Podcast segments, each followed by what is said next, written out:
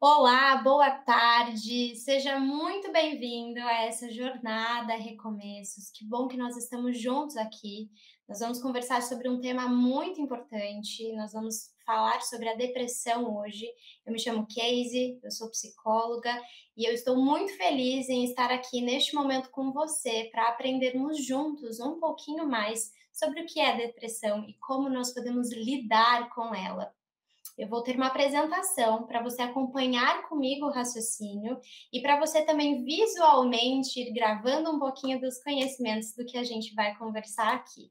Vamos juntos então falar um pouquinho sobre o que é a depressão.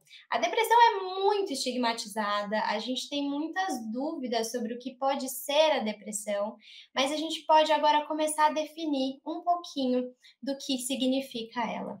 A depressão ela é um transtorno psiquiátrico ela não é apenas um sentimento. Ela não é simplesmente estar triste. Não necessariamente estar triste é um sinônimo de depressão. Pode ser, é muito comum, faz parte dos sintomas, mas a gente tem que tomar cuidado para não relacionar simplesmente a tristeza a estar deprimido.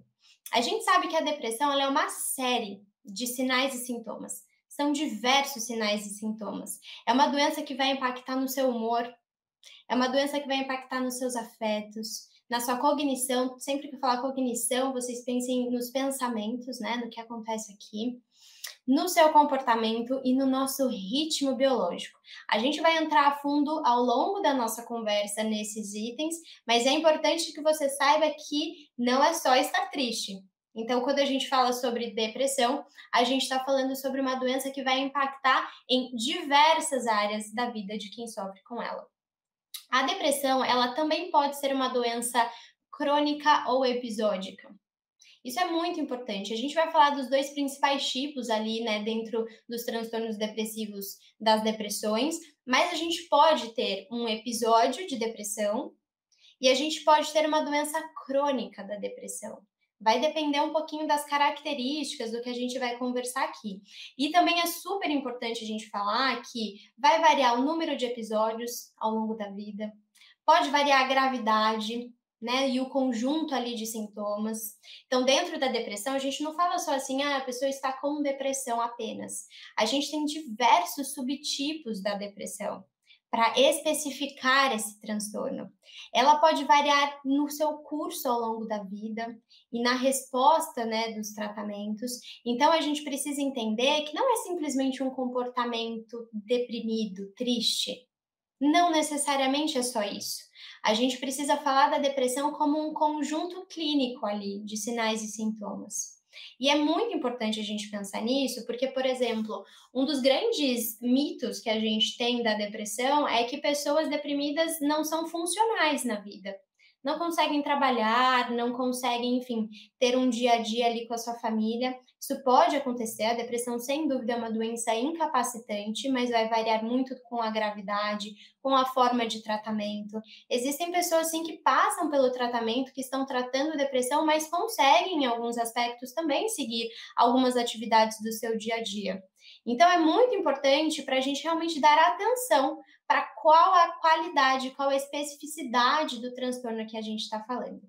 E uma coisa super importante é que dentro do que a gente chama de DSM, que é ali os transtornos né, psiquiátricos, a gente tem um guarda-chuva muito amplo dos transtornos depressivos.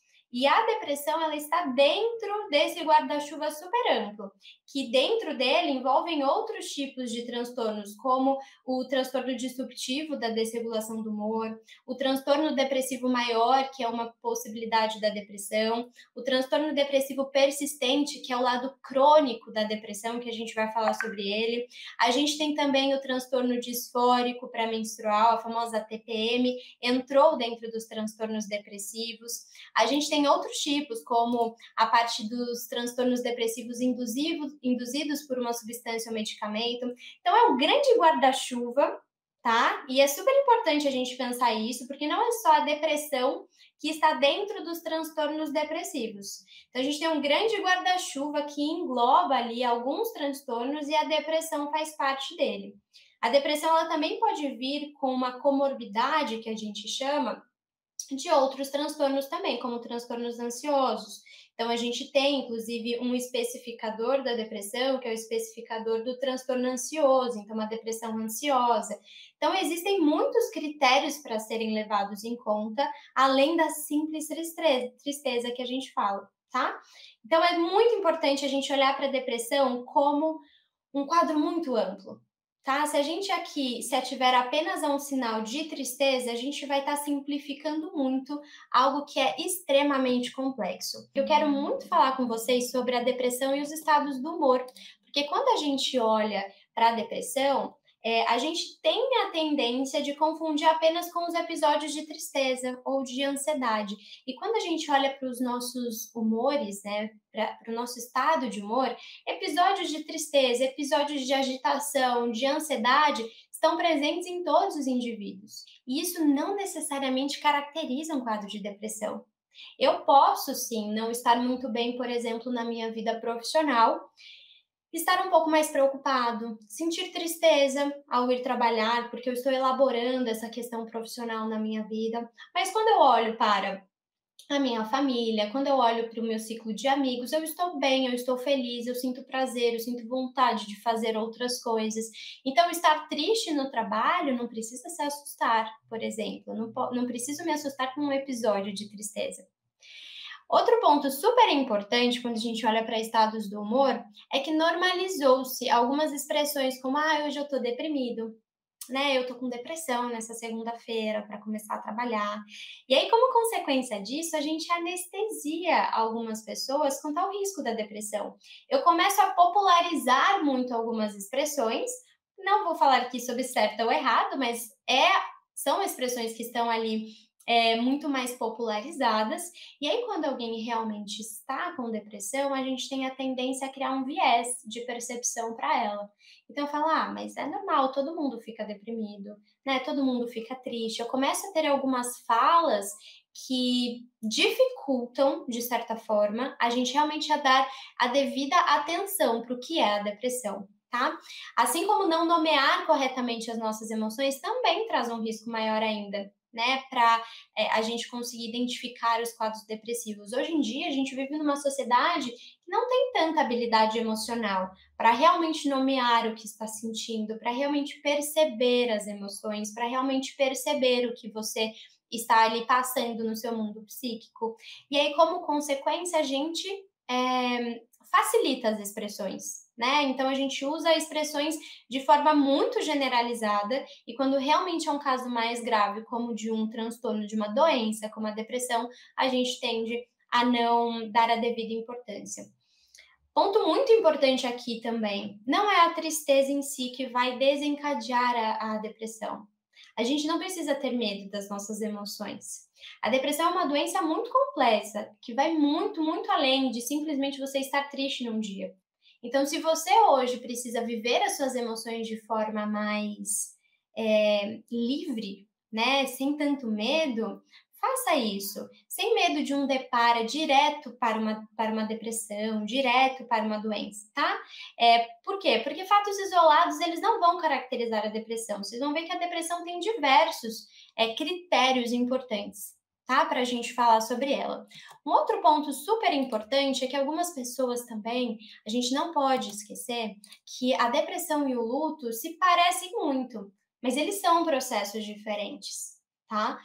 Então, algumas pessoas falam: olha, Fulano está passando por um luto, eu tenho muito medo que ele entre no processo de uma depressão. Claro que a gente se preocupa, claro que a gente precisa ficar atento, mas o luto precisa ser vivido né, dentro do seu processo do luto e não necessariamente ele caracteriza uma depressão. Eu pus aqui alguns critérios, mas quando a gente olha para a depressão, a gente olha para algo muito mais generalizado, tá? Então, é, não está necessariamente ligado a um fator específico da vida. Então, a pessoa ela se vê pessimista, ela se vê crítica, ela se vê angustiada de uma forma generalizada. Quando a gente olha para o luto, a gente tem um sentimento de vazio e de perda também, mas relacionado ao ocorrido. A gente tem, sem dúvida, as dores do luto que a gente chama, que são ondas, onde a pessoa ela pode ter uma intensidade maior em um período do dia, da semana, alguma semana ela pode estar um pouquinho melhor. Então, existe ali uma oscilação Diferente da depressão, que a gente tem uma constância, uma predominância nos sintomas ali na maior parte dos dias, né, por um período mais longo. Então, a gente pode ver que um quadro é muito mais generalizado em relação à tristeza, sem tanta especificidade na depressão, quando no luto a gente tem uma, um pensamento, um conteúdo muito associado ao que aconteceu, à perda que você teve. Tá? Um outro fator super importante na depressão, a gente tem características onde a autoestima pode estar tá bastante prejudicada. E quando a gente olha para o luto, não, o luto realmente a pessoa tem a sua autopercepção preservada, na maioria das vezes, mas ela se sente triste, sem dúvida, porque ocorreu ali uma perda muito significativa na sua vida. Então, não vamos confundir depressão com luto. As pessoas com depressão, elas passam por um transtorno, elas estão dentro de um quadro de doença, de um quadro muito mais generalizado com vários fatores. Quando a gente olha o luto, a gente tem ali um foco, né, uma perda muito grande, onde a pessoa vai viver sim as suas dores, onde ela vai viver sim as ondas do luto dentro de um foco, né? Onde ela teve ali especificamente uma perda muito significativa. Vamos falar das causas da depressão, que eu acho que é super importante para a gente conhecer um pouquinho mais. O que, que é muito importante aqui? A depressão não tem uma única causa. E ela não tem uma causa e efeito. Então, assim, olha, se você não dormir, você vai ter depressão. Olha, se você tiver tal coisa, você vai desencadear depressão. Não existe hoje cientificamente um depara, tá? Isso causa depressão. A depressão ela é multifatorial e a gente pode aqui a gente vai olhar para dois lados, por isso que eu dividi até em duas cores para vocês verem.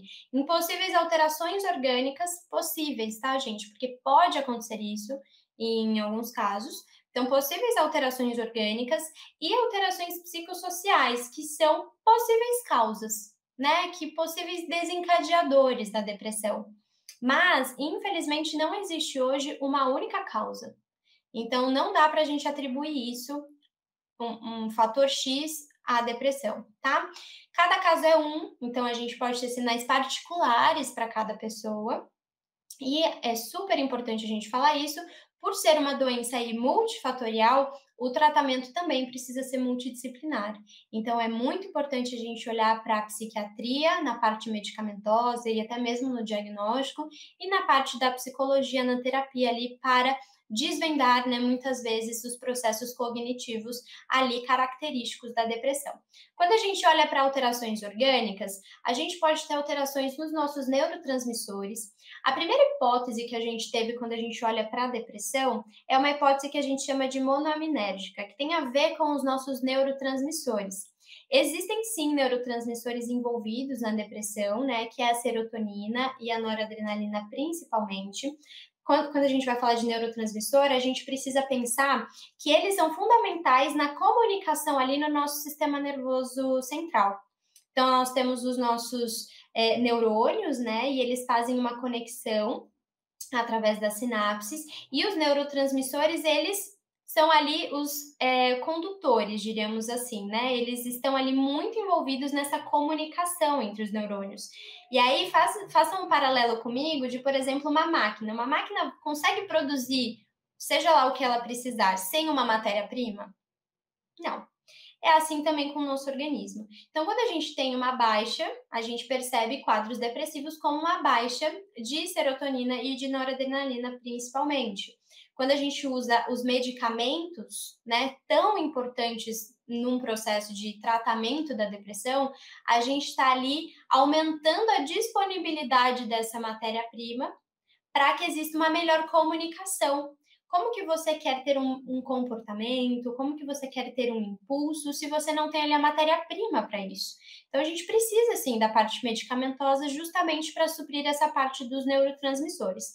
É uma causa? Baixou serotonina, deu depressão? Não. Mas a gente percebe que dentro dos quadros depressivos, quando a gente trabalha com a medicação, a, o aumento da disponibilidade da serotonina, da noradrenalina, a gente tem uma melhora nos quadros. Então, está corre, é, correlacionado sim. Quando a gente olha para a parte hormonal, a gente tem um aumento na liberação de cortisol durante a depressão. Então, tem uma alteração hormonal ali. O cortisol, que é o famoso hormônio do estresse, né, conhecido, mas ele não é de tudo ruim na nossa vida para você acordar, para você ter ali à disposição, você precisa da dose adequada de cortisol no seu corpo. Então, tem um ponto hormonal também. A gente tem alterações cerebrais super significativas na depressão. Então, a gente tem uma redução de uma parte do nosso cérebro que é chamada de hipocampo. É, o hipocampo ele é super vulnerável a uma toxicidade do estresse eu tenho uma alteração na eletrofisiologia do meu corpo, é, e aí que desequilibra, por exemplo, o sono. Vocês vão ver que na depressão eu posso ter tanto a hipersonia, que eu fico muito alerta, quanto é, o sono excessivo. Então, a gente vai ver que existem muitas desregulações orgânicas na depressão. E quando a gente olha para alterações psicossociais, existem diversas que influenciam, né, que podem influenciar na depressão. Casos de abuso e de negligência, muito sério isso. Isso com certeza é um fator ali é, que pode desencadear perdas ao longo da vida, e aqui eu não estou falando apenas de morte, né? Perdi um emprego, é, tive uma perda importante de um relacionamento, tive a morte de alguém muito próximo, isso tudo pode impactar. A ausência de vínculos, a gente vai ver a importância do contato social ali para manutenção da nossa saúde, né, como um todo, principalmente a saúde emocional. A ausência dessa conexão social, ela sem dúvida é um fator que pode causar depressão. E a rotina inadequada, né? Então, é, um sono e vigília inadequado, então a gente tem ali pessoas às vezes que acabam não dormindo as horas necessárias, uma rotina muito intensa, com muito estresse, com uma demanda muito agitada. Isso tudo podem ser possíveis desencadeadores de um quadro de depressão. Tá bom? Então, é super importante a gente olhar para todos esses, é, esses, essas possibilidades quando a gente fala de depressão. Vamos falar rapidamente também aqui sobre como eu identifico a depressão. Casey, tem algum exame que eu posso fazer para falar, olha, eu estou ou não estou com depressão? Não tem, não tem nenhum exame hoje laboratorial. A gente espera que em algum momento a ciência evolua para isso, mas hoje é feito um exame clínico através de características que você traz, tá? É, pode ser feito por um psiquiatra ou por um psicólogo que faça esse tipo de avaliação. Então, um exame clínico, onde a gente vai olhar os aspectos emocionais, como é que estão os seus pensamentos, como é que estão as suas motivações, como é que está o seu estado físico, como é que está o seu estado vegetativo. São várias perguntas que a gente vai captando para entender. E quando a gente olha para a depressão, a gente pode ter um episódio depressivo maior ou a gente pode ter uma depressão persistente e uma distimia. Casey, qual que é a diferença das duas? Como eu sei? Eu trouxe aqui só alguns critérios que eu vou passar com vocês, porque eu não quero que ninguém se autodiagnostique. Mas é importante a gente saber, para a gente começar a desmistificar a depressão e para a gente entender ao certo o que é a depressão. Quando a gente olha para um episódio depressivo maior ou para depressão maior, a gente olha para uma característica num período de duas semanas. Então, é um episódio mesmo, é algo mais curto. E para a gente caracterizar que é um episódio de depressão maior, a gente precisa pelo menos um dos sintomas ser um humor deprimido ou a perda de interesse e prazer. Mas a gente tem, além disso, vários outros sintomas que precisam estar, como mudança no sono, mudança no apetite, mudança no foco, uma fadiga muito grande, a perda de energia, então, são alguns critérios que a gente leva em conta de características que a gente vai olhar clinicamente para falar se é um episódio depressivo maior por um período, lembra disso, de pelo menos duas semanas. E esse, é, esse sofrimento, ele precisa causar um prejuízo no funcionamento social, profissional, em outras áreas do indivíduo. Lembra que a depressão é algo muito amplo. Quando eu olho para uma depressão é, persistente, a famosa distimia, a depressão crônica, é um humor deprimido, na maior parte dos dias, por pelo menos dois anos. É por isso que é, a depressão é crônica, por isso que nesse estado ela é uma doença crônica, tá? Então, não é só duas semanas, não foi um episódio, não foi um desencadeador ali episódico, a gente tem uma depressão persistente. E também a gente tem que olhar para vários critérios, um apetite diminuído ou uma alimentação em excesso, insônia ou hipersonia, baixa de energia ou fadiga, baixa na autoestima, baixa concentração, Aqui é um critério muito importante que eu queria falar para vocês, porque às vezes a gente relaciona a depressão só aos critérios mais depressivos, diríamos assim, mas é, a, inso, é, a hipersonia, então a pessoa dorme muito, ela não tem energia. Mas na depressão a gente também pode ter pessoas com é, não conseguir dormir, uma agitação muito forte, uma irritabilidade muito forte. Então, não é só uma pessoa triste que não consegue fazer nada, que está em casa, que não consegue exercer o seu dia a dia, que está com depressão. Existem critérios que precisam levar em conta, tá bom? É, então, é super importante a gente olhar para todos esses pontos. É, vamos falar um pouquinho juntos é, de alguns critérios importantes aqui. Gente, quando a gente olha para, por exemplo, a depressão maior, a gente tem fatores temperamentais super importantes. Isso é papo para outro dia, mas é super legal a gente pensar é, dentro do, da personalidade, né? A gente tem um fator muito forte que é o neuroticismo, que é a intensidade que as pessoas vivem as emoções. Quando a gente faz uma avaliação de personalidade, pessoas com altos níveis de neuroticismo, eles têm uma tendência no temperamento a desenvolver quadros de depressão.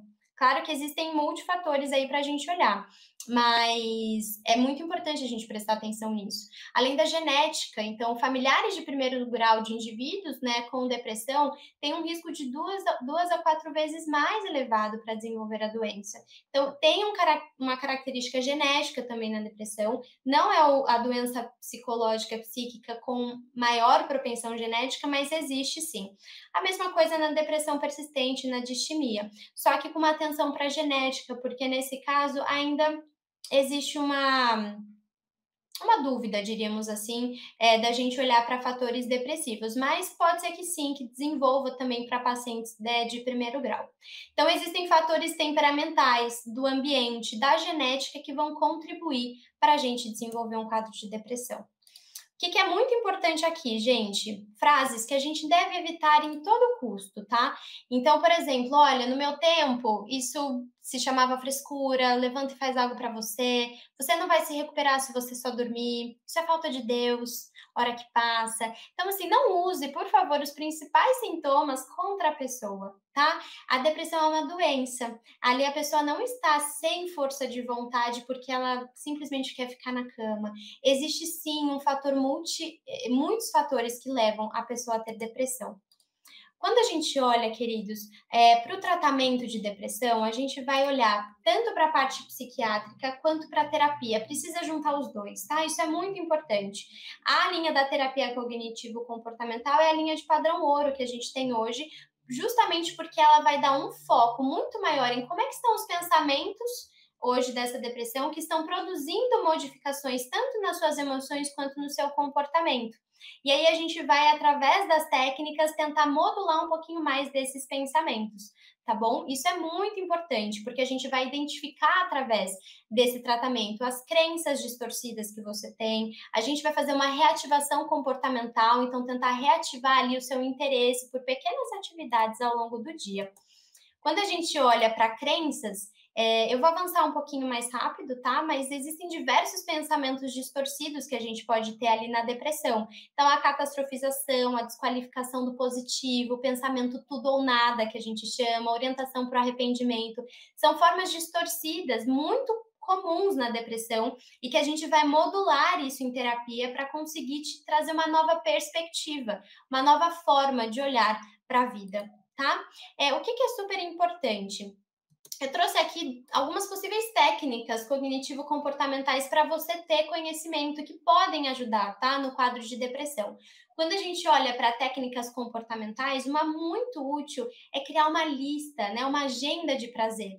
Antes da depressão, com certeza você tinha prazer em algo. Com certeza a pessoa que estava na sua casa com depressão tinha prazer em algumas atividades. Então, quais são essas atividades? Vamos precisar nomear, vamos juntos nomear para a gente talvez fazer uma agenda, talvez é uma vez por semana, um pouquinho mais, o que for possível naquele momento para você fazer algo prazeroso, o que era prazeroso para você. A gente precisa reativar esse prazer. A lista da positividade também é muito usada, foi estudada por um psicólogo e ela tem um efeito bem positivo. Então, ao final do dia, uma ou duas coisinhas que foram positivas, pode ser um você matou a sede.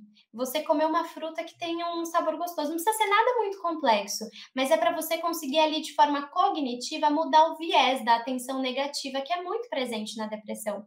Quando a gente olha para as técnicas de pensamento, a gente vai pensar sobre os nossos pensamentos, a gente vai é, questionar o que a gente está pensando, criando, por exemplo, pensamentos alternativos. Quando eu olho para um pensamento negativo, eu posso anotar ele, faço uma linha, olho para o lado e falo qual seria o pensamento alternativo nesse caso. Eu posso pedir ajuda, né, para alguém na minha casa. Isso em terapia é muito usado e ali eu posso combater os pensamentos que são muito negativos no contexto da depressão além do cartão de enfrentamento. Posso deixar do meu lado alguns cartõezinhos. Então, quando eu precisar fazer uma atividade, eu posso anotar. Lembre-se que talvez você não está com muita vontade, mas isso vai te fazer bem. E aí eu enfrento, eu lembro, eu peço ajuda e eu vou enfrentando, tá? Aquilo que eu estou vivendo. Queridos, para finalizar, que eu acho que é, é muito importante, alguns pontos é, para a gente fechar aqui a nossa conversa. Depressão não é escolha, é uma doença. Depressão é, precisa de um tratamento psiquiátrico e terapêutico como plano de ação. A gente precisa juntos conseguir quebrar esse ciclo do que é desregulação orgânica, cognitiva e comportamental. Não tenha medo de um sintoma isolado, porque a depressão ela, ela é um conjunto multifatorial e busque ajuda, porque isso é sinal de força e de sabedoria, tá? Acima de tudo, não desista. E eu quero te fazer um convite também, porque hoje a gente tem aqui um guia maravilhoso de estudo bíblico que ele engloba as emoções, então ele vai te ajudar a conhecer mais as emoções, muito importante. E se você quiser conhecer mais sobre isso, ter acesso a esse material, vai aparecer um link na sua tela agora. Clique, ele é gratuito, ele vai chegar na sua casa, ele vai estar à sua disposição e através dele, com certeza, você vai crescer emocionalmente e você vai com certeza aí entrar numa jornada muito especial de autoconhecimento. Então clica aqui, receba na sua casa, não perca essa oportunidade. Obrigada pelo seu tempo aqui, espero ter te ajudado e, enfim, fico à disposição também. Um abraço.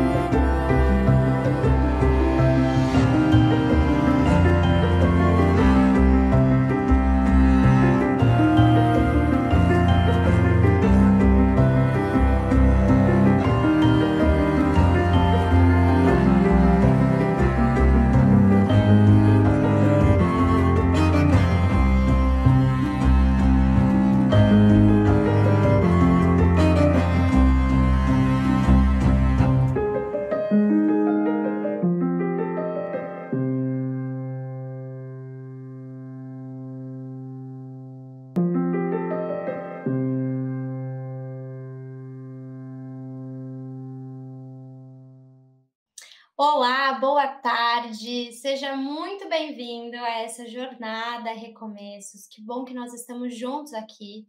Nós vamos conversar sobre um tema muito importante. Nós vamos falar sobre a depressão hoje. Eu me chamo Casey, eu sou psicóloga e eu estou muito feliz em estar aqui neste momento com você para aprendermos juntos um pouquinho mais sobre o que é depressão e como nós podemos lidar com ela. Eu vou ter uma apresentação para você acompanhar comigo o raciocínio e para você também visualmente ir gravando um pouquinho dos conhecimentos do que a gente vai conversar aqui. Vamos juntos então falar um pouquinho sobre o que é a depressão. A depressão é muito estigmatizada, a gente tem muitas dúvidas sobre o que pode ser a depressão, mas a gente pode agora começar a definir um pouquinho do que significa ela. A depressão ela é um transtorno psiquiátrico ela não é apenas um sentimento. Ela não é simplesmente estar triste. Não necessariamente estar triste é um sinônimo de depressão. Pode ser, é muito comum, faz parte dos sintomas, mas a gente tem que tomar cuidado para não relacionar simplesmente a tristeza a estar deprimido. A gente sabe que a depressão é uma série de sinais e sintomas. São diversos sinais e sintomas. É uma doença que vai impactar no seu humor, é uma doença que vai impactar nos seus afetos, na sua cognição. Sempre que eu falar cognição, vocês pensem nos pensamentos, né? No que acontece aqui no seu comportamento e no nosso ritmo biológico. A gente vai entrar a fundo ao longo da nossa conversa nesses itens, mas é importante que você saiba que não é só estar triste. Então, quando a gente fala sobre depressão, a gente está falando sobre uma doença que vai impactar em diversas áreas da vida de quem sofre com ela. A depressão, ela também pode ser uma doença crônica ou episódica. Isso é muito importante. A gente vai falar dos dois principais tipos ali, né, dentro dos transtornos depressivos das depressões, mas a gente pode ter um episódio de depressão e a gente pode ter uma doença crônica da depressão. Vai depender um pouquinho das características do que a gente vai conversar aqui. E também é super importante a gente falar que vai variar o número de episódios ao longo da vida, pode variar a gravidade, né? E o conjunto ali de sintomas. Então, dentro da depressão, a gente não fala só assim, ah, a pessoa está com depressão apenas. A gente tem diversos subtipos da depressão para especificar esse transtorno. Ela pode variar no seu curso ao longo da vida e na resposta, né, dos tratamentos. Então a gente precisa entender que não é simplesmente um comportamento deprimido, triste. Não necessariamente é só isso. A gente precisa falar da depressão como um conjunto clínico ali de sinais e sintomas. E é muito importante a gente pensar nisso, porque, por exemplo, um dos grandes mitos que a gente tem da depressão é que pessoas deprimidas não são funcionais na vida não conseguem trabalhar, não conseguem, enfim, ter um dia a dia ali com a sua família. Isso pode acontecer, a depressão, sem dúvida, é uma doença incapacitante, mas vai variar muito com a gravidade, com a forma de tratamento. Existem pessoas, sim, que passam pelo tratamento, que estão tratando depressão, mas conseguem, em alguns aspectos, também seguir algumas atividades do seu dia a dia. Então, é muito importante para a gente realmente dar atenção para qual a qualidade, qual a especificidade do transtorno que a gente está falando.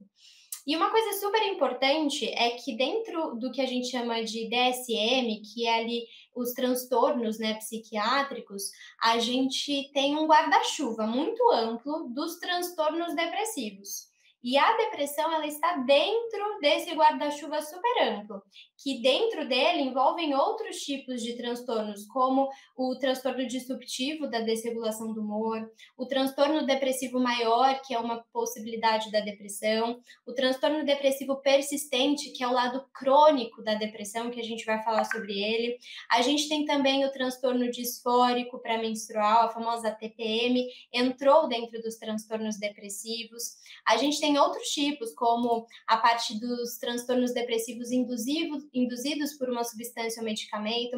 Então, é um grande guarda-chuva, tá? E é super importante a gente pensar isso, porque não é só a depressão que está dentro dos transtornos depressivos. Então, a gente tem um grande guarda-chuva que engloba ali alguns transtornos e a depressão faz parte dele. A depressão ela também pode vir com uma comorbidade que a gente chama de outros transtornos também, como transtornos ansiosos. Então, a gente tem, inclusive, um especificador da depressão, que é o especificador do transtorno ansioso, então, uma depressão ansiosa. Então, existem muitos critérios para serem levados em conta, além da simples tristeza, que a gente fala, tá? Então, é muito importante a gente olhar para a depressão como um quadro muito amplo tá? Se a gente aqui se ativer apenas a um sinal de tristeza, a gente vai estar tá simplificando muito algo que é extremamente complexo. Eu quero muito falar com vocês sobre a depressão e os estados do humor, porque quando a gente olha para a depressão, é, a gente tem a tendência de confundir apenas com os episódios de tristeza ou de ansiedade. E quando a gente olha para os nossos humores, né, para o nosso estado de humor, episódios de tristeza, episódios de agitação, de ansiedade estão presentes em todos os indivíduos. E isso não necessariamente caracteriza um quadro de depressão. Eu posso sim não estar muito bem, por exemplo, na minha vida profissional estar um pouco mais preocupado, sentir tristeza ao ir trabalhar, porque eu estou elaborando essa questão profissional na minha vida. Mas quando eu olho para a minha família, quando eu olho para o meu ciclo de amigos, eu estou bem, eu estou feliz, eu sinto prazer, eu sinto vontade de fazer outras coisas. Então, estar triste no trabalho não precisa se assustar, por exemplo. Não, não preciso me assustar com um episódio de tristeza. Outro ponto super importante quando a gente olha para estados do humor é que normalizou-se algumas expressões como ah, hoje eu tô deprimido, né? Eu tô com depressão nessa segunda-feira para começar a trabalhar. E aí, como consequência disso, a gente anestesia algumas pessoas quanto ao risco da depressão. Eu começo a popularizar muito algumas expressões. Não vou falar aqui sobre certo ou errado, mas é são expressões que estão ali é, muito mais popularizadas. E aí, quando alguém realmente está com depressão, a gente tem a tendência a criar um viés de percepção para ela. Então, falar, ah, mas é normal, todo mundo fica deprimido, né? Todo mundo fica triste. Eu começo a ter algumas falas que dificultam, de certa forma, a gente realmente a dar a devida atenção para o que é a depressão. Tá? Assim como não nomear corretamente as nossas emoções também traz um risco maior ainda, né, para é, a gente conseguir identificar os quadros depressivos. Hoje em dia, a gente vive numa sociedade que não tem tanta habilidade emocional para realmente nomear o que está sentindo, para realmente perceber as emoções, para realmente perceber o que você está ali passando no seu mundo psíquico. E aí, como consequência, a gente é, facilita as expressões, né? Então a gente usa expressões de forma muito generalizada e quando realmente é um caso mais grave, como de um transtorno de uma doença, como a depressão, a gente tende a não dar a devida importância. Ponto muito importante aqui também, não é a tristeza em si que vai desencadear a, a depressão. A gente não precisa ter medo das nossas emoções. A depressão é uma doença muito complexa, que vai muito, muito além de simplesmente você estar triste num dia. Então, se você hoje precisa viver as suas emoções de forma mais é, livre, né, sem tanto medo, faça isso, sem medo de um depara direto para uma, para uma depressão, direto para uma doença, tá? É, por quê? Porque fatos isolados, eles não vão caracterizar a depressão. Vocês vão ver que a depressão tem diversos é, critérios importantes tá? Para a gente falar sobre ela. Um outro ponto super importante é que algumas pessoas também, a gente não pode esquecer que a depressão e o luto se parecem muito, mas eles são processos diferentes, tá? Então, algumas pessoas falam: olha, Fulano está passando por um luto, eu tenho muito medo que ele entre no processo de uma depressão. Claro que a gente se preocupa, claro que a gente precisa ficar atento, mas o luto precisa ser vivido né, dentro do seu processo do luto e não necessariamente ele caracteriza uma depressão. Eu pus aqui alguns critérios, mas quando a gente olha para a depressão, a gente olha para algo muito mais generalizado, tá? Então, é, não está necessariamente ligado a um fator específico da vida. Então, a pessoa ela se vê pessimista, ela se vê crítica, ela se vê angustiada de uma forma generalizada. Quando a gente olha para o luto, a gente tem um sentimento de vazio e de perda também, mas relacionado ao ocorrido. A gente tem, sem dúvida, as dores do luto que a gente chama, que são ondas, onde a pessoa ela pode ter uma intensidade maior em um período do dia, da semana, alguma semana ela pode estar um pouquinho melhor. Então, existe ali uma oscilação Diferente da depressão, que a gente tem uma constância, uma predominância nos sintomas ali na maior parte dos dias, né, por um período mais longo. Então, a gente pode ver que um quadro é muito mais generalizado em relação à tristeza, sem tanta especificidade na depressão, quando no luto a gente tem uma, um pensamento, um conteúdo muito associado ao que aconteceu, à perda que você teve. Tá? Um outro fator super importante na depressão, a gente tem características onde a autoestima pode estar tá bastante prejudicada. E quando a gente olha para o luto, não, o luto realmente a pessoa tem a sua autopercepção preservada, na maioria das vezes, mas ela se sente triste, sem dúvida, porque ocorreu ali uma perda muito significativa na sua vida. Então, não vamos confundir depressão com luto. As pessoas com depressão, elas passam por um transtorno, elas estão dentro de um quadro de doença, de um quadro muito mais generalizado com vários fatores. Quando a gente olha o luto, a gente tem ali um foco, né, uma perda muito grande, onde a pessoa vai viver sim as suas dores, onde ela vai viver sim as ondas do luto dentro de um foco, né? Onde ela teve ali especificamente uma perda muito significativa. Vamos falar das causas da depressão, que eu acho que é super importante para a gente conhecer um pouquinho mais. O que, que é muito importante aqui? A depressão não tem uma única causa. E ela não tem uma causa e efeito. Então, assim, olha, se você não dormir, você vai ter depressão. Olha, se você tiver tal coisa, você vai desencadear depressão. Não existe hoje cientificamente um depara, tá? Isso causa depressão. A depressão ela é multifatorial e a gente pode aqui, a gente vai olhar para dois lados, por isso que eu dividi até em duas cores para vocês verem.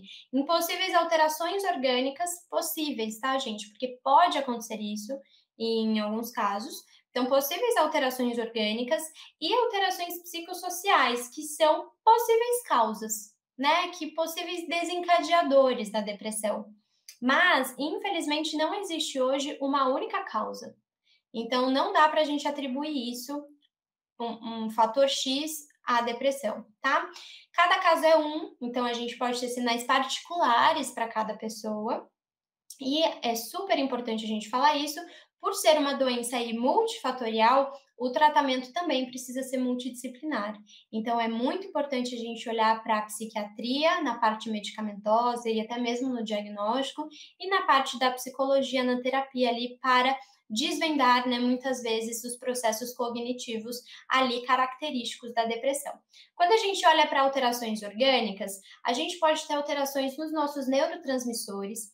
A primeira hipótese que a gente teve quando a gente olha para a depressão é uma hipótese que a gente chama de monoaminérgica, que tem a ver com os nossos neurotransmissores. Existem sim neurotransmissores envolvidos na depressão, né, que é a serotonina e a noradrenalina principalmente, quando, quando a gente vai falar de neurotransmissor, a gente precisa pensar que eles são fundamentais na comunicação ali no nosso sistema nervoso central. Então, nós temos os nossos é, neurônios, né? E eles fazem uma conexão através das sinapses. E os neurotransmissores, eles são ali os é, condutores, diríamos assim, né? Eles estão ali muito envolvidos nessa comunicação entre os neurônios. E aí faça, faça um paralelo comigo de, por exemplo, uma máquina. Uma máquina consegue produzir, seja lá o que ela precisar, sem uma matéria-prima? Não. É assim também com o nosso organismo. Então, quando a gente tem uma baixa, a gente percebe quadros depressivos como uma baixa de serotonina e de noradrenalina, principalmente quando a gente usa os medicamentos, né, tão importantes num processo de tratamento da depressão, a gente está ali aumentando a disponibilidade dessa matéria-prima para que exista uma melhor comunicação. Como que você quer ter um, um, comportamento? Como que você quer ter um impulso se você não tem ali a matéria-prima para isso? Então a gente precisa sim da parte medicamentosa justamente para suprir essa parte dos neurotransmissores. É uma causa? Baixou serotonina, deu depressão? Não. Mas a gente percebe que dentro dos quadros depressivos, quando a gente trabalha com a medicação, a, o aumento da disponibilidade da serotonina, da noradrenalina, a gente tem uma melhora nos quadros. Então, está é, correlacionado sim. Quando a gente olha para a parte hormonal, a gente tem um aumento na liberação de cortisol durante a depressão. Então, tem uma alteração hormonal ali. O cortisol, que é o famoso hormônio do estresse, né, conhecido, mas ele não é de tudo ruim na nossa vida para você acordar, para você ter ali à disposição, você precisa da dose adequada de cortisol no seu corpo. Então, tem um ponto hormonal também. A gente tem alterações cerebrais, super significativas na depressão. Então, a gente tem uma redução de uma parte do nosso cérebro que é chamada de hipocampo. É, o hipocampo ele é super vulnerável a uma toxicidade do estresse eu tenho uma alteração na eletrofisiologia do meu corpo, é, e aí que desequilibra, por exemplo, o sono. Vocês vão ver que na depressão eu posso ter tanto a hipersonia, que eu fico muito alerta, quanto é, o sono excessivo. Então, a gente vai ver que existem muitas desregulações orgânicas na depressão. E quando a gente olha para alterações psicossociais, existem diversas que influenciam, né, que podem influenciar na depressão. Casos de abuso e de negligência, muito sério isso. Isso com certeza é um fator ali é, que pode desencadear perdas ao longo da vida, e aqui eu não estou falando apenas de morte, né? Perdi um emprego, é, tive uma perda importante de um relacionamento, tive a morte de alguém muito próximo, isso tudo pode impactar. A ausência de vínculos, a gente vai ver a importância do contato social ali para manutenção da nossa saúde, né, como um todo, principalmente a saúde emocional. A ausência dessa conexão social, ela sem dúvida é um fator que pode causar depressão. E a rotina inadequada, né? Então, é, um sono e vigília inadequado, então a gente tem ali pessoas às vezes que acabam não dormindo as horas necessárias, uma rotina muito intensa, com muito estresse, com uma demanda muito agitada. Isso tudo podem ser possíveis desencadeadores de um quadro de depressão. Tá bom? Então, é super importante a gente olhar para todos esses, é, esses, essas possibilidades quando a gente fala de depressão. Vamos falar rapidamente também aqui sobre como eu identifico a depressão. Casey, tem algum exame que eu posso fazer para falar, olha, eu estou ou não estou com depressão? Não tem, não tem nenhum exame hoje laboratorial. A gente espera que em algum momento a ciência evolua para isso, mas hoje é feito um exame clínico através de características que você traz, tá? É, pode ser feito por um psiquiatra ou por um psicólogo que faça esse tipo de avaliação. Então, é um exame clínico, onde a gente vai olhar os aspectos emocionais, como é que estão os seus pensamentos, como é que estão as suas motivações, como é que está o seu estado físico, como é que está o seu estado vegetativo. São várias perguntas que a gente vai captando para entender. E quando a gente olha para a depressão, a gente pode ter um episódio depressivo maior ou a gente pode ter uma depressão persistente e uma distimia. Casey, qual que é a diferença das duas? Como eu sei? Eu trouxe aqui só alguns critérios que eu vou passar com vocês, porque eu não quero que ninguém se autodiagnostique. Mas é importante a gente saber, para a gente começar a desmistificar a depressão e para a gente entender ao certo o que é a depressão. Quando a gente olha para um episódio de depressivo maior ou para depressão maior, a gente olha para uma característica num período de duas semanas. Então, é um episódio mesmo, é algo mais curto. E para a gente caracterizar que é um episódio de depressão maior, a gente precisa pelo menos um dos sintomas ser um humor deprimido ou a perda de interesse e prazer. Mas a gente tem, além disso, vários outros sintomas que precisam estar, como mudança no sono, mudança no apetite, mudança no foco, uma fadiga muito grande, a perda de energia, então, são alguns critérios que a gente leva em conta de características que a gente vai olhar clinicamente para falar se é um episódio depressivo maior por um período, lembra disso, de pelo menos duas semanas. E esse, é, esse sofrimento, ele precisa causar um prejuízo no funcionamento social, profissional, em outras áreas do indivíduo. Lembra que a depressão é algo muito amplo. Quando eu olho para uma depressão é, persistente, a famosa distimia, a depressão crônica, é um humor deprimido, na maior parte dos dias, por pelo menos dois anos. É por isso que é, a depressão é crônica, por isso que nesse estado ela é uma doença crônica, tá? Então, não é só duas semanas, não foi um episódio, não foi um desencadeador ali episódico, a gente tem uma depressão persistente.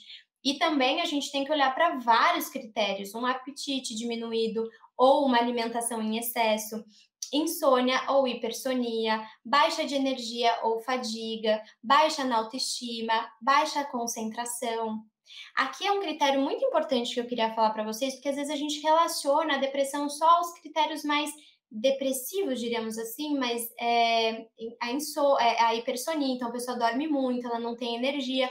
Mas na depressão a gente também pode ter pessoas com é, não conseguir dormir, uma agitação muito forte, uma irritabilidade muito forte. Então, não é só uma pessoa triste que não consegue fazer nada, que está em casa, que não consegue exercer o seu dia a dia, que está com depressão. Existem critérios que precisam levar em conta, tá bom? É, então, é super importante a gente olhar para todos esses pontos. É, vamos falar um pouquinho juntos é, de alguns critérios importantes aqui. Gente, quando a gente olha para, por exemplo, a depressão maior, a gente tem fatores temperamentais super importantes. Isso é papo para outro dia, mas é super legal a gente pensar é, dentro do, da personalidade, né? A gente tem um fator muito forte que é o neuroticismo, que é a intensidade que as pessoas vivem as emoções. Quando a gente faz uma avaliação de personalidade, pessoas com altos níveis de neuroticismo, eles têm uma tendência no temperamento a desenvolver quadros de depressão. Claro que existem multifatores aí para a gente olhar, mas é muito importante a gente prestar atenção nisso. Além da genética, então, familiares de primeiro grau de indivíduos né, com depressão têm um risco de duas, duas a quatro vezes mais elevado para desenvolver a doença. Então, tem um, uma característica genética também na depressão, não é a doença psicológica, psíquica com maior propensão genética, mas existe sim. A mesma coisa na depressão persistente, na distimia, só que com uma atenção para a genética, porque nesse caso ainda existe uma uma dúvida, diríamos assim, é, da gente olhar para fatores depressivos, mas pode ser que sim, que desenvolva também para pacientes né, de primeiro grau. Então, existem fatores temperamentais, do ambiente, da genética que vão contribuir para a gente desenvolver um quadro de depressão que, que é muito importante aqui, gente? Frases que a gente deve evitar em todo custo, tá?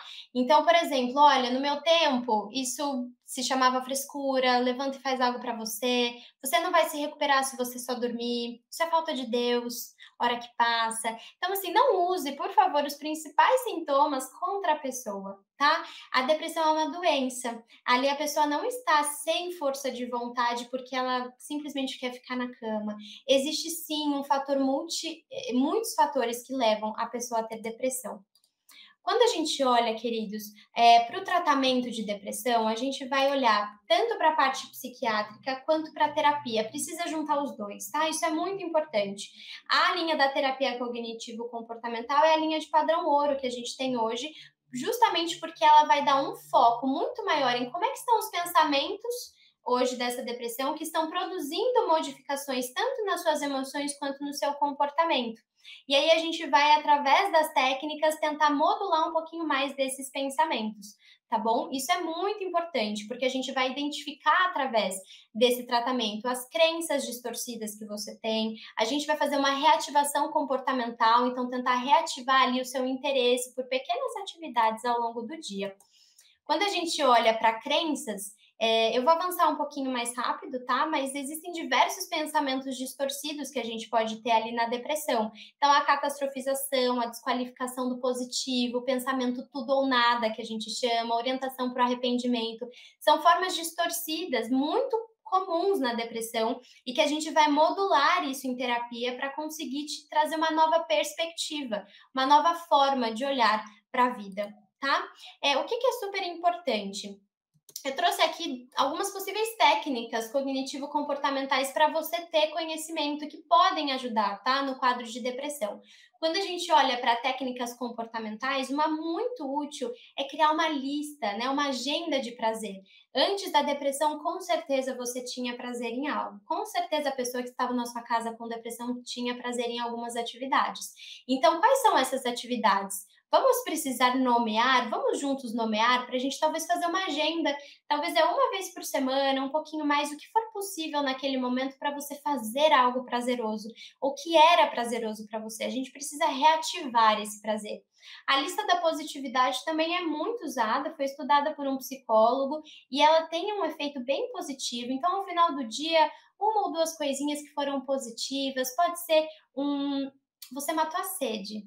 Você comer uma fruta que tenha um sabor gostoso. Não precisa ser nada muito complexo, mas é para você conseguir ali de forma cognitiva mudar o viés da atenção negativa que é muito presente na depressão.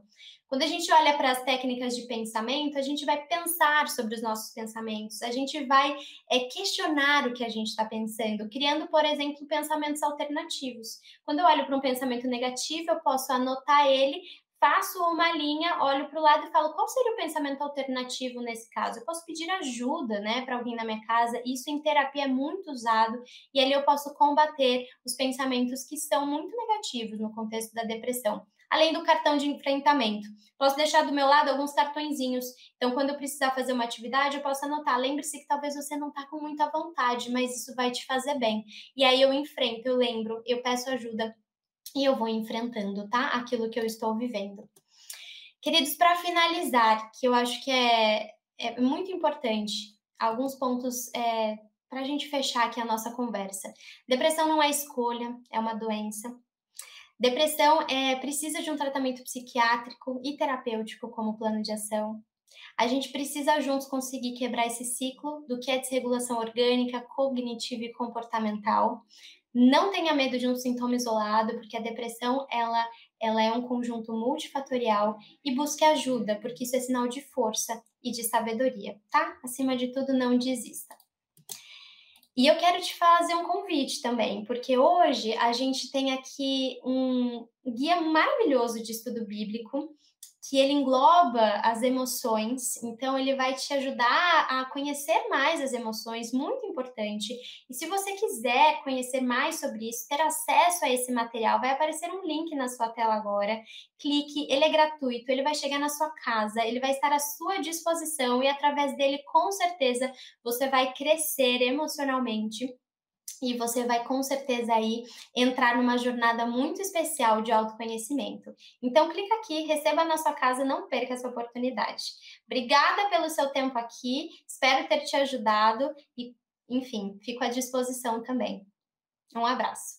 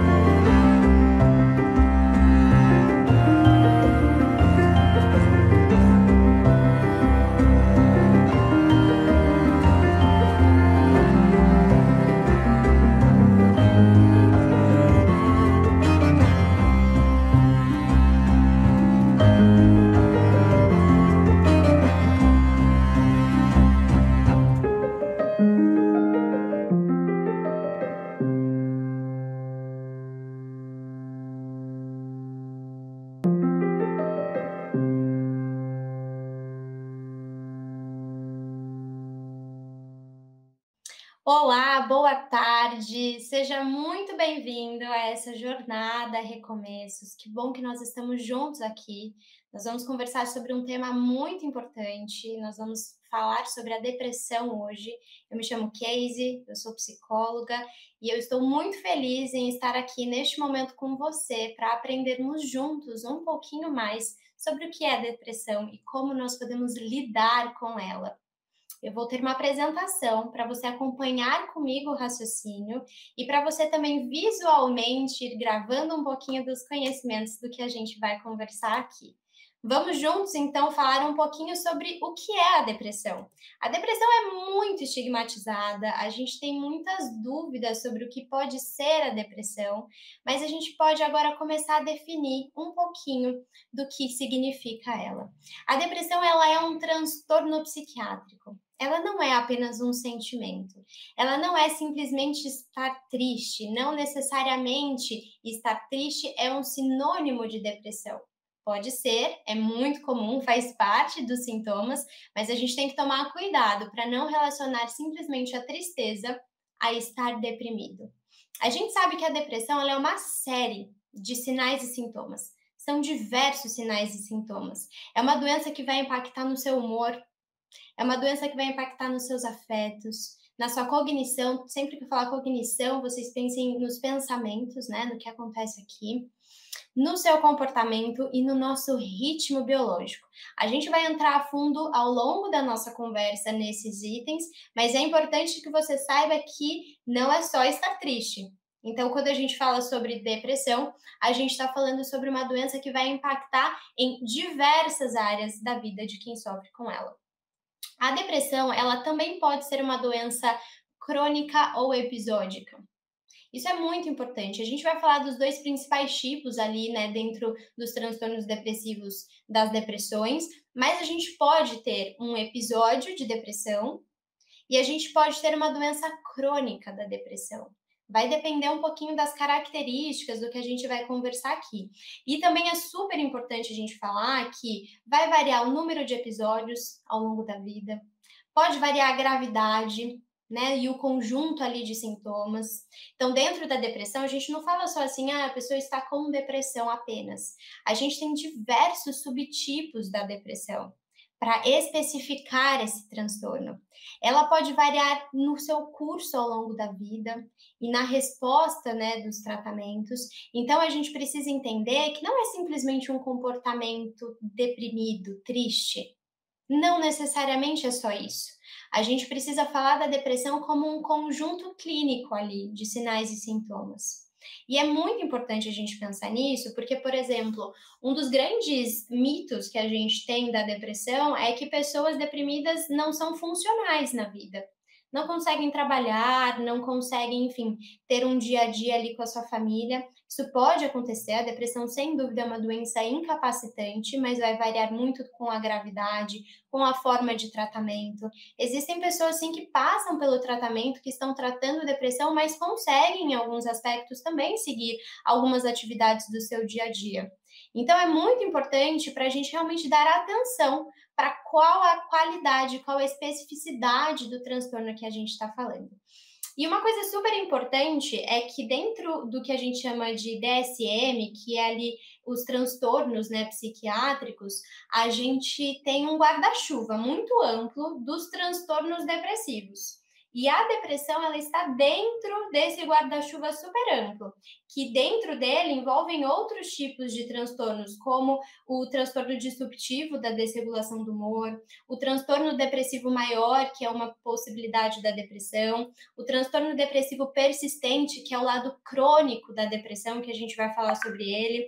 A gente tem também o transtorno disfórico pré-menstrual, a famosa TPM, entrou dentro dos transtornos depressivos.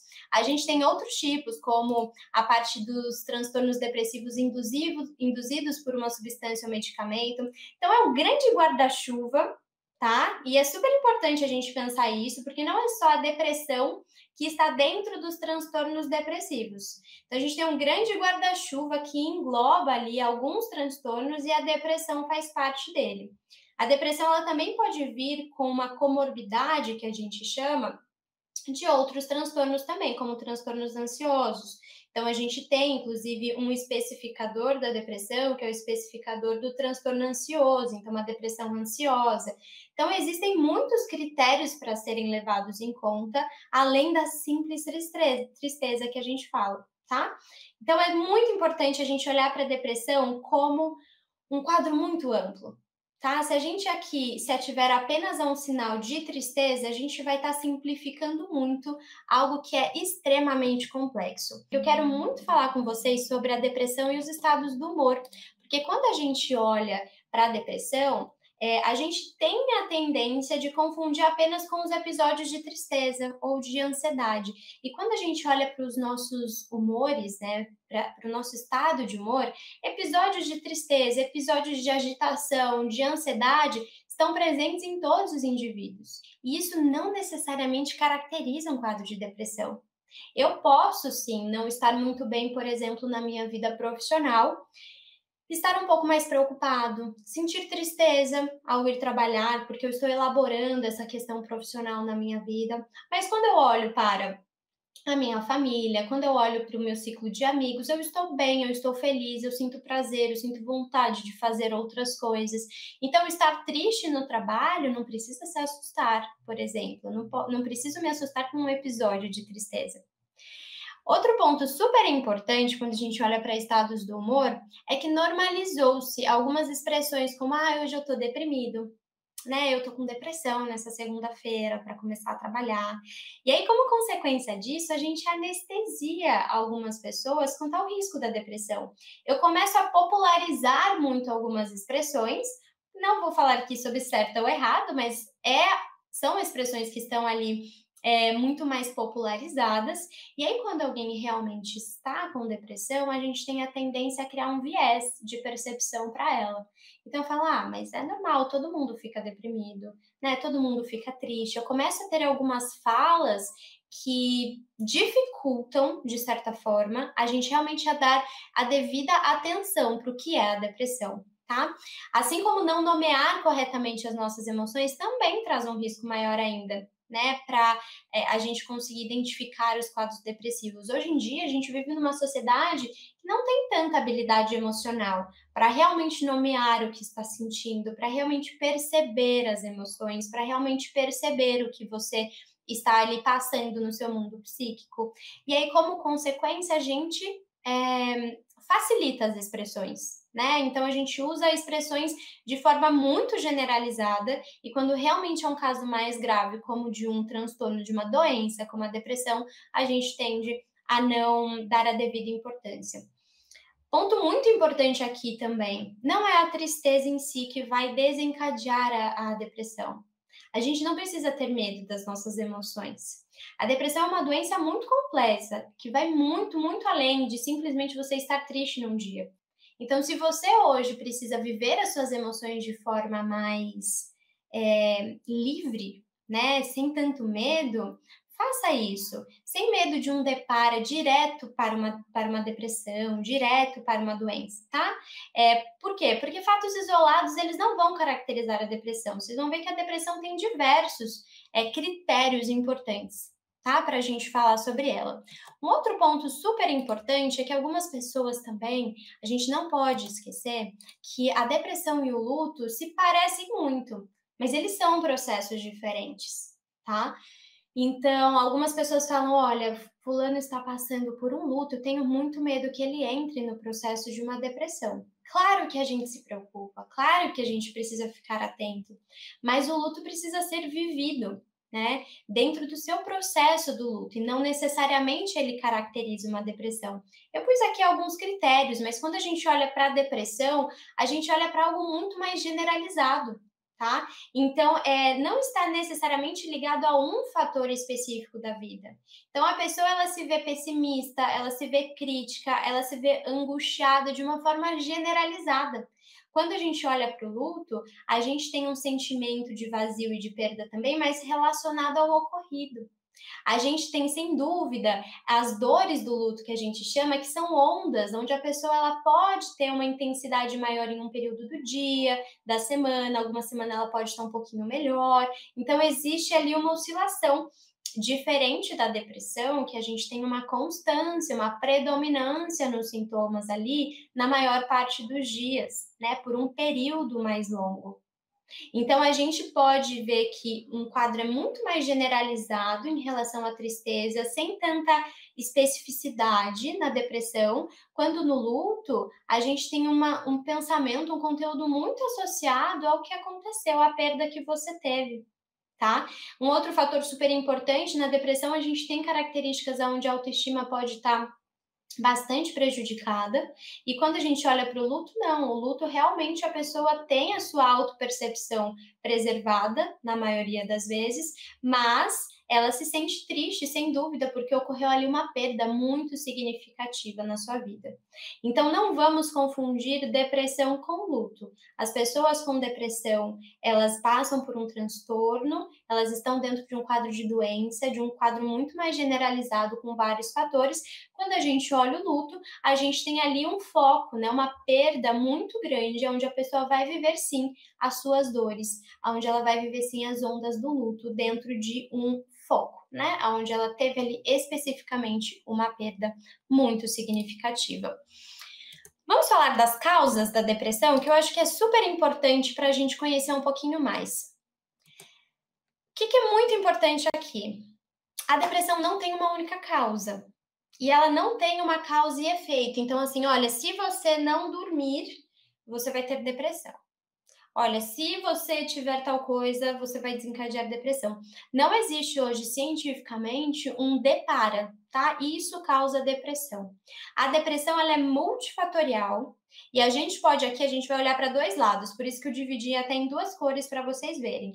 Impossíveis alterações orgânicas possíveis, tá, gente? Porque pode acontecer isso em alguns casos, então, possíveis alterações orgânicas e alterações psicossociais, que são possíveis causas, né? Que possíveis desencadeadores da depressão. Mas, infelizmente, não existe hoje uma única causa. Então, não dá para a gente atribuir isso, um, um fator X, à depressão, tá? Cada caso é um, então a gente pode ter sinais particulares para cada pessoa. E é super importante a gente falar isso, por ser uma doença multifatorial, o tratamento também precisa ser multidisciplinar. Então, é muito importante a gente olhar para a psiquiatria, na parte medicamentosa e até mesmo no diagnóstico, e na parte da psicologia, na terapia ali, para desvendar, né, muitas vezes, os processos cognitivos ali característicos da depressão. Quando a gente olha para alterações orgânicas, a gente pode ter alterações nos nossos neurotransmissores. A primeira hipótese que a gente teve quando a gente olha para a depressão é uma hipótese que a gente chama de monoaminérgica, que tem a ver com os nossos neurotransmissores. Existem sim neurotransmissores envolvidos na depressão, né, que é a serotonina e a noradrenalina principalmente, quando, quando a gente vai falar de neurotransmissor, a gente precisa pensar que eles são fundamentais na comunicação ali no nosso sistema nervoso central. Então, nós temos os nossos é, neurônios, né? E eles fazem uma conexão através das sinapses. E os neurotransmissores, eles são ali os é, condutores, diríamos assim, né? Eles estão ali muito envolvidos nessa comunicação entre os neurônios. E aí faça, faça um paralelo comigo de, por exemplo, uma máquina. Uma máquina consegue produzir, seja lá o que ela precisar, sem uma matéria-prima? Não. É assim também com o nosso organismo. Então, quando a gente tem uma baixa, a gente percebe quadros depressivos como uma baixa de serotonina e de noradrenalina, principalmente quando a gente usa os medicamentos, né, tão importantes num processo de tratamento da depressão, a gente está ali aumentando a disponibilidade dessa matéria-prima para que exista uma melhor comunicação. Como que você quer ter um, um, comportamento? Como que você quer ter um impulso se você não tem ali a matéria-prima para isso? Então a gente precisa sim da parte medicamentosa justamente para suprir essa parte dos neurotransmissores. É uma causa? Baixou serotonina, deu depressão? Não. Mas a gente percebe que dentro dos quadros depressivos, quando a gente trabalha com a medicação, a, o aumento da disponibilidade da serotonina, da noradrenalina, a gente tem uma melhora nos quadros. Então, está corre, é, correlacionado sim.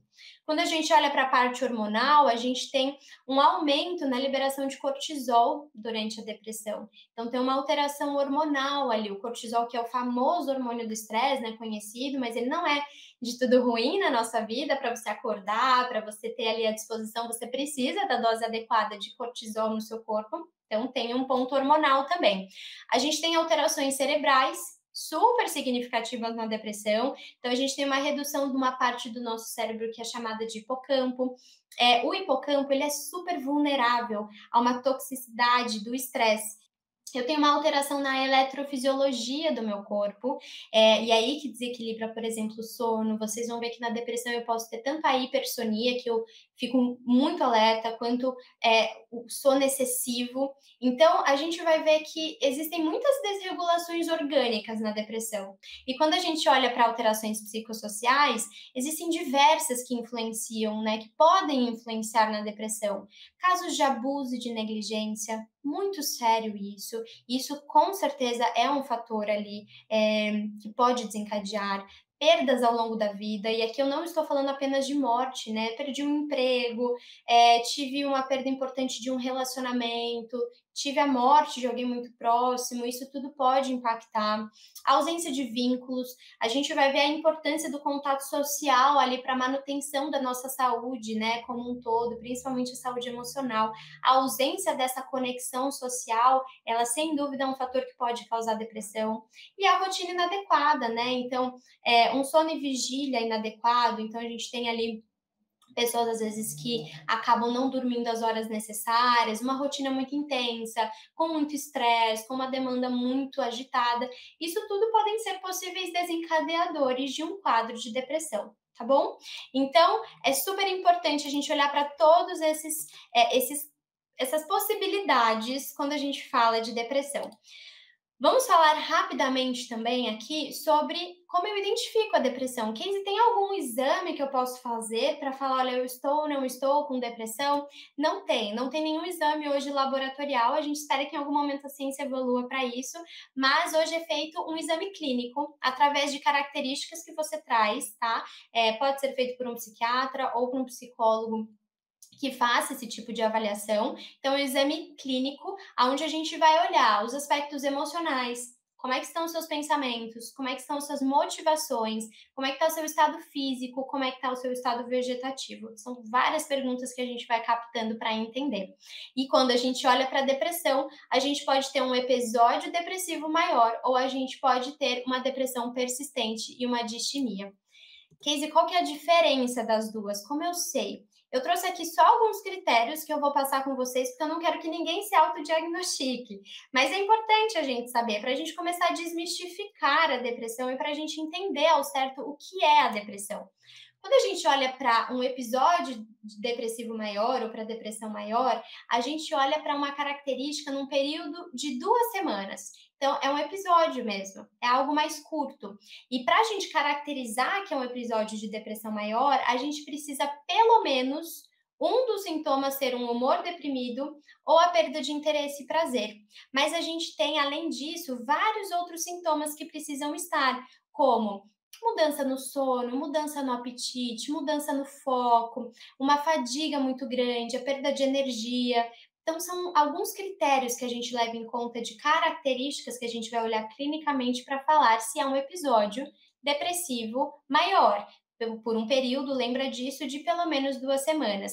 E esse, é, esse sofrimento, ele precisa causar um prejuízo no funcionamento social, profissional, em outras áreas do indivíduo. Lembra que a depressão é algo muito amplo. Quando eu olho para uma depressão é, persistente, a famosa distimia, a depressão crônica, é um humor deprimido, na maior parte dos dias, por pelo menos dois anos. É por isso que é, a depressão é crônica, por isso que nesse estado ela é uma doença crônica, tá? Então, não é só duas semanas, não foi um episódio, não foi um desencadeador ali episódico, a gente tem uma depressão persistente. E também a gente tem que olhar para vários critérios, um apetite diminuído ou uma alimentação em excesso, insônia ou hipersonia, baixa de energia ou fadiga, baixa na autoestima, baixa concentração, Aqui é um critério muito importante que eu queria falar para vocês, porque às vezes a gente relaciona a depressão só aos critérios mais depressivos, diríamos assim, mas é, a, inso, é, a hipersonia, então a pessoa dorme muito, ela não tem energia. Mas na depressão a gente também pode ter pessoas com é, não conseguir dormir, uma agitação muito forte, uma irritabilidade muito forte. Então, não é só uma pessoa triste que não consegue fazer nada, que está em casa, que não consegue exercer o seu dia a dia, que está com depressão. Existem critérios que precisam levar em conta, tá bom? É, então, é super importante a gente olhar para todos esses pontos. É, vamos falar um pouquinho juntos é, de alguns critérios importantes aqui. Gente, quando a gente olha para, por exemplo, a depressão maior, a gente tem fatores temperamentais super importantes. Isso é papo para outro dia, mas é super legal a gente pensar é, dentro do, da personalidade, né? A gente tem um fator muito forte que é o neuroticismo, que é a intensidade que as pessoas vivem as emoções. Quando a gente faz uma avaliação de personalidade, pessoas com altos níveis de neuroticismo, eles têm uma tendência no temperamento a desenvolver quadros de depressão. Claro que existem multifatores aí para a gente olhar, mas é muito importante a gente prestar atenção nisso. Além da genética, então, familiares de primeiro grau de indivíduos né, com depressão têm um risco de duas, duas a quatro vezes mais elevado para desenvolver a doença. Então, tem um, uma característica genética também na depressão, não é a doença psicológica, psíquica com maior propensão genética, mas existe sim. A mesma coisa na depressão persistente, na distimia, só que com uma atenção para a genética, porque nesse caso ainda existe uma uma dúvida, diríamos assim, é, da gente olhar para fatores depressivos, mas pode ser que sim, que desenvolva também para pacientes né, de primeiro grau. Então, existem fatores temperamentais, do ambiente, da genética que vão contribuir para a gente desenvolver um quadro de depressão que, que é muito importante aqui, gente? Frases que a gente deve evitar em todo custo, tá? Então, por exemplo, olha, no meu tempo, isso se chamava frescura, levanta e faz algo para você, você não vai se recuperar se você só dormir, isso é falta de Deus, hora que passa. Então, assim, não use, por favor, os principais sintomas contra a pessoa, tá? A depressão é uma doença. Ali a pessoa não está sem força de vontade porque ela simplesmente quer ficar na cama. Existe sim um fator multi, eh, muitos fatores que levam a pessoa a ter depressão. Quando a gente olha, queridos, é, para o tratamento de depressão, a gente vai olhar tanto para a parte psiquiátrica quanto para a terapia. Precisa juntar os dois, tá? Isso é muito importante. A linha da terapia cognitivo-comportamental é a linha de padrão ouro que a gente tem hoje, justamente porque ela vai dar um foco muito maior em como é que estão os pensamentos hoje dessa depressão que estão produzindo modificações tanto nas suas emoções quanto no seu comportamento. E aí a gente vai, através das técnicas, tentar modular um pouquinho mais desses pensamentos, tá bom? Isso é muito importante, porque a gente vai identificar através desse tratamento as crenças distorcidas que você tem, a gente vai fazer uma reativação comportamental, então tentar reativar ali o seu interesse por pequenas atividades ao longo do dia. Quando a gente olha para crenças, é, eu vou avançar um pouquinho mais rápido, tá? Mas existem diversos pensamentos distorcidos que a gente pode ter ali na depressão. Então, a catastrofização, a desqualificação do positivo, o pensamento tudo ou nada, que a gente chama, orientação para o arrependimento, são formas distorcidas muito comuns na depressão e que a gente vai modular isso em terapia para conseguir te trazer uma nova perspectiva, uma nova forma de olhar para a vida, tá? É, o que, que é super importante?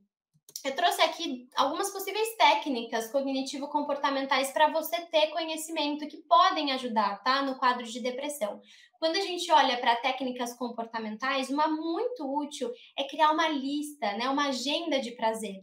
Antes da depressão, com certeza você tinha prazer em algo. Com certeza a pessoa que estava na sua casa com depressão tinha prazer em algumas atividades. Então, quais são essas atividades? Vamos precisar nomear, vamos juntos nomear para a gente talvez fazer uma agenda, talvez é uma vez por semana, um pouquinho mais, o que for possível naquele momento para você fazer algo prazeroso, ou que era prazeroso para você. A gente precisa reativar esse prazer. A lista da positividade também é muito usada, foi estudada por um psicólogo e ela tem um efeito bem positivo. Então, ao final do dia, uma ou duas coisinhas que foram positivas, pode ser um você matou a sede. Você comeu uma fruta que tem um sabor gostoso. Não precisa ser nada muito complexo, mas é para você conseguir ali de forma cognitiva mudar o viés da atenção negativa que é muito presente na depressão.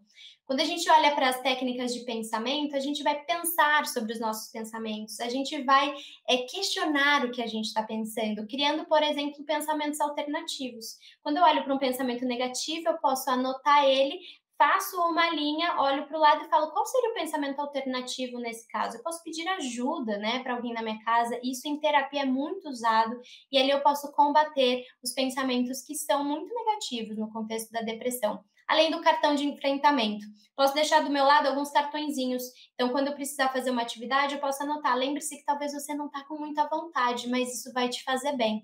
E aí eu enfrento, eu lembro, eu peço ajuda e eu vou enfrentando, tá? Aquilo que eu estou vivendo. Queridos, para finalizar, que eu acho que é, é muito importante, alguns pontos é, para a gente fechar aqui a nossa conversa. Depressão não é escolha, é uma doença. Depressão é, precisa de um tratamento psiquiátrico e terapêutico como plano de ação. A gente precisa juntos conseguir quebrar esse ciclo do que é desregulação orgânica, cognitiva e comportamental. Não tenha medo de um sintoma isolado, porque a depressão ela, ela é um conjunto multifatorial e busque ajuda, porque isso é sinal de força e de sabedoria, tá? Acima de tudo, não desista. E eu quero te fazer um convite também, porque hoje a gente tem aqui um guia maravilhoso de estudo bíblico que ele engloba as emoções, então ele vai te ajudar a conhecer mais as emoções, muito importante. E se você quiser conhecer mais sobre isso, ter acesso a esse material, vai aparecer um link na sua tela agora. Clique, ele é gratuito, ele vai chegar na sua casa, ele vai estar à sua disposição e através dele, com certeza, você vai crescer emocionalmente e você vai com certeza aí entrar numa jornada muito especial de autoconhecimento. Então clica aqui, receba na sua casa, não perca essa oportunidade. Obrigada pelo seu tempo aqui, espero ter te ajudado e, enfim, fico à disposição também. Um abraço.